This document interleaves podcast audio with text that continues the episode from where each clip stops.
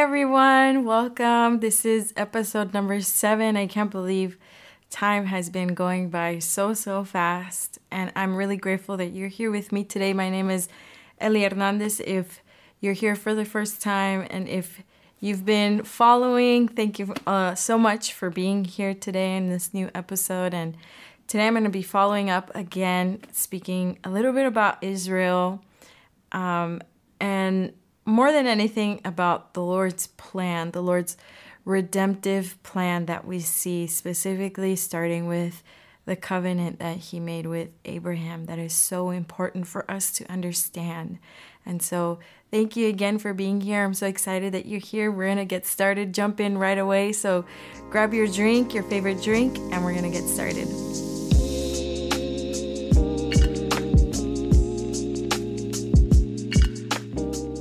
All right, so coming back to this, in my last episode, I shared about the importance of knowing the Lord's narrative all throughout the Bible um, and then getting his heart. Uh, because if we don't have that, if we don't have understanding of his narrative, um, and it doesn't just fill our minds, but it has to touch our hearts then we will never really be able to be participants in God's story, meaning we won't actively engage with God's purposes and what He's doing in the earth. And so it's so key for us as believers to not settle into passivity. And that is my practical encouragement to you and to me. It's easy to fall into a routine, it's easy to fall into a passivity of, I'll just rely on my Sunday my Sunday pastor, I'll rely on my teachers, I'll rely on these other resources that are really great and are a blessing, are a tool, but they're just there to support and to reinforce what the Lord is talking to you in the secret place through His Word. God wants to be speaking to you personally, directly. And so it's key for us to not give in to passivity and go deep into the word and say, Lord, give me understanding. Yes, fill my mind with the knowledge of who you are, knowledge of the word, but also reach into my heart, let it touch and minister me, and let me be connected to your heart and be a participant in the story. And that's where we are. We are participants. God is calling us to partner with Him in His story. And so we want to start off in the beginning in Genesis, the book of Genesis, we all know uh, the Garden of Eden, the Lord creates man. Man is to govern and have dominion over all the land and the animals. And that is the picture or what we can see in the Bible that the Lord, it was always his desire to dwell with man. Uh, it was always his desire for us to work with him in partnership, having dominion over the earth, and just being able to have fellowship with him without any taint of sin, without any hindrance of sin. And we know what happens that Eve is tempted by the serpent, sin enters mankind and into humanity, and the story unfolds. But in Genesis 3, the Lord, as he is rebuking the serpent and as he is speaking consequences over Eve and Adam for the decisions that they've made for disobeying him, he gives uh, the solution in order to redeem mankind again. How the, the problem entered into the scene. Now, how do we make man fully clean without sin again, like the way that it was just before when they were dwelling with God and God was walking with Adam and Eve in the cool of the day. That's what the Bible says in Genesis. And so God's solution is then presented in verse 15. This is what he says I will put enmity between you and the woman, and between your offspring and her offspring. So he's talking to the serpent. Her offspring he shall bruise your head, and you shall bruise his heel. So, there he's already giving the solution. He's promising in the offspring of, of the woman, of Eve, So in her fruit or her seed was going to come somebody that was going to crush the head of the serpent. So that means defeat Satan forever and be able to defeat sin and be able to restore mankind to the way that it was in the very beginning. And we know that that's Jesus, the seed that God is promising, and that He is basically declaring the serpent's uh, destruction, prophesying his destruction. It's going to come from the seed, the seed of a woman. That's Eve, her descendants. In her descendants will come a Messiah.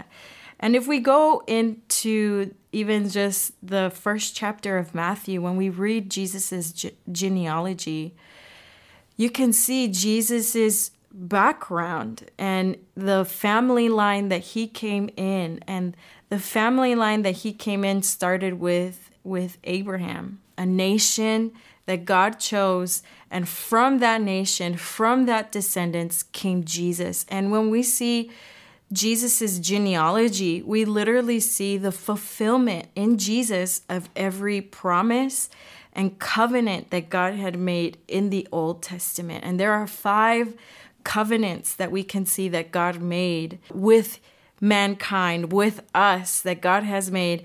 And those five covenants are fulfilled in the life of Jesus.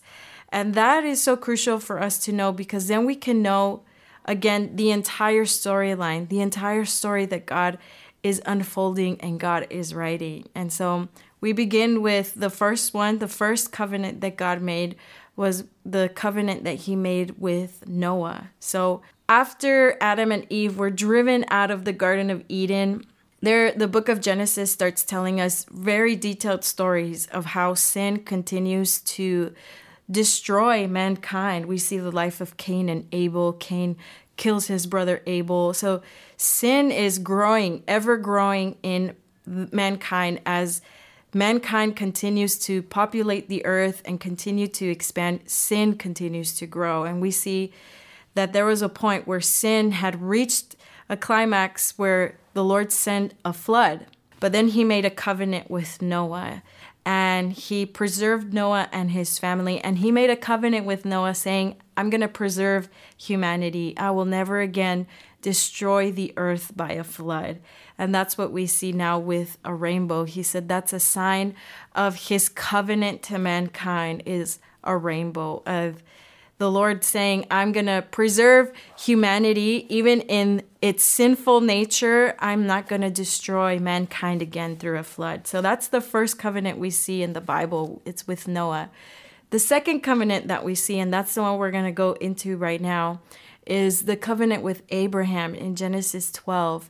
He basically chooses Abraham out of all the peoples because uh, the Lord then in Genesis 11, we see that the Tower of Babel, everybody is gathering together in the same language, trying to build a tower to reach to God. And that's where the Lord scatters them and is the creation of nations. So that's where we see where the Bible explains different uh, nationalities, cultures, different languages came about because God scattered them in the earth and gave them differences. And so we see in Genesis 12 that he picks Abraham. And in Abraham, he promises the covenant basically three aspects. He says, I'm going to bless you. You're going to have a descendants that will be great. That's one. The second, he says, I'm going to give you a land. I, I, I will show you the land where you need to where you need to go and you will fill. And so he promises a land. And the third uh, aspect of the covenant is that he was going to be a blessing to the nations of the earth. So his descendants was going to be a blessing to the nations of the earth. So that's the second covenant. The third covenant we see is with Moses. And again, as the story unfolds, after we see Abraham, his children, the people of Israel continue to grow. We see the stories of Isaac and Jacob. And from there, we have that Israel begins to grow so much that Israel begins to be kind of a, a fear to Pharaoh, Pharaoh in Egypt, the Pharaoh of Egypt. He was beginning to feel intimidated because Israel was growing and growing and growing so fast. He basically sends out this um, decree to kill every male born Israelite baby as they were being born because he was so intimidated that they were going to overtake his power. And so we see this horrible story that's happening with the people of, of, of Israel. They're in slavery, and God wants to deliver them. And so he does that through Moses. And after he delivers them miraculously, um, and he takes them into the wilderness and he's leading them into the promised land. The Lord meets with Moses in Mount Sinai and basically gives him the Ten Commandments and gives him the ordinances. And he makes a covenant with Moses and all of the people of Israel, saying, I want to be your God and you will be my people, basically. So you need to follow these commandments and these ordinances because I'm going to make you a kingdom of priests. So the Lord made a covenant with Israel, saying, I want to make your nation, this nation that I have chosen, to be a nation that reflects God to the other nations of the earth, so that you can be a kingdom of priests and other nations of the earth can know who I am, who Yahweh is. And so they were supposed to uphold the commandments that God had given them. And, and if not, if they were to disobey, they would have consequences. And that's the third covenant that we see, the Mosaic covenant. The fourth covenant that we see is with the life of King David. Again, as the story unfolds and Israel is trying to regain again their promised land, we see different ups and, and, and uh, rises and falls. We see uh, that Israel demanded a king. King Saul comes into the picture, and the Lord rejects Saul because Saul was disobedient to the Lord. He picks David, David to be king. And when David is king and David is able to regain again all of Israel and he's reigning in Jerusalem, he has this desire to build God a dwelling place. And so he brings the Ark of the Covenant basically he brings the Ark of the Covenant to Jerusalem because in his heart, he was like, I want to build God a tabernacle. I want to build God a dwelling place. And when the Lord heard that desire of David, and when David fulfilled that, the Lord promised David, David, because you built me a house, I'm going to build you. Out of you is going to come a great king, and his kingdom will never end. It will be an everlasting throne, an everlasting kingdom. So, in other words, God was promising to David, through David, there was going to come a Messiah through David's lineage. And then the fifth covenant, the last covenant that we see is the new covenant. And a lot of times we think the new covenant started in the New Testament, but actually, ever since the uh, in, in the prophets, we see the Lord's desire for the new covenant. We could see that in Jeremiah and in, and in Ezekiel. The Lord promises basically to write his law in our hearts and in our minds. So no longer just ordinances and things to obey on the exterior, but to be able to live on the inside. Uh, so he promises to write his law on our hearts, on our minds, to fill us with his Holy Spirit and for the forgiveness of sin. And this we see through the life of Jesus. Jesus came to fulfill every one of these covenants. And we can see that through these covenants, they keep building on each other. None of them are, are replacing the other we build from the covenant with Noah up until the new covenant, and we're seeing it unfold and expand all throughout humanity and all throughout history. And so, neither one of the covenants are against each other, neither one replaces the other. They're actually just building upon each other. And what we see very clearly is that the covenants begin to be much more specific when it enters with Abraham. And that's what we're going to read right now. Just the three aspects that make up the covenant that God made with Abraham and why it's so important. And this is what it says in Genesis 12. It says, Now the Lord said to Abram, Go from your country, your kindred, your father's house to the land I will show you. I will make of you a great nation and I will bless you so that you will be a blessing. So he basically tells him three aspects that are key of the, the covenant of Abraham. He tells him, I will make you a great nation. I will show you a land where you will be and you will be a blessing. I will bless you so that you will be a blessing. And in other versions, it says, so that through you, the nations of the earth will be blessed. And how will they be blessed?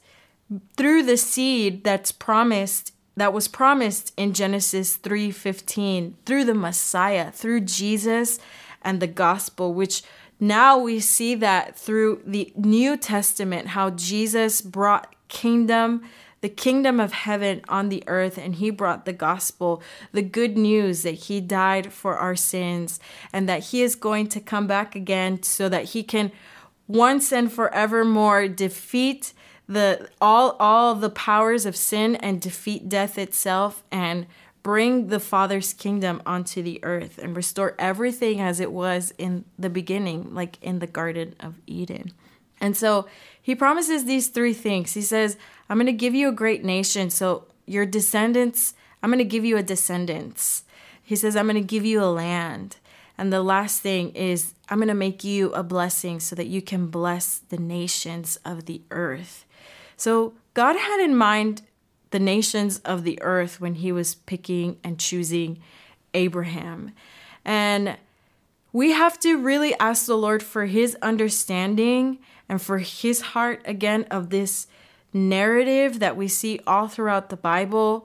Because when it comes to the topic of Israel, a lot of people can get really uncomfortable or really um, confused, especially because of what we hear, the different narratives that we hear culturally, what other people think about Israel, what politics say about Israel, what people that don't even believe in God say about Israel. And so it's important for you and I to get God's narrative for Israel because when we see Abraham's covenant, again, all of the covenants just add on each other, they build on each other. But the very specific one, it starts to get a lot more specific with Abraham. Because through Abraham, he basically gives him these three components I'm going to make you great nation, give you a land, and you will be a blessing to the nations of the earth. If those three com- key components do not come to pass, if God does not fulfill those three components, then it's really hard for the other covenants to actually come to pass.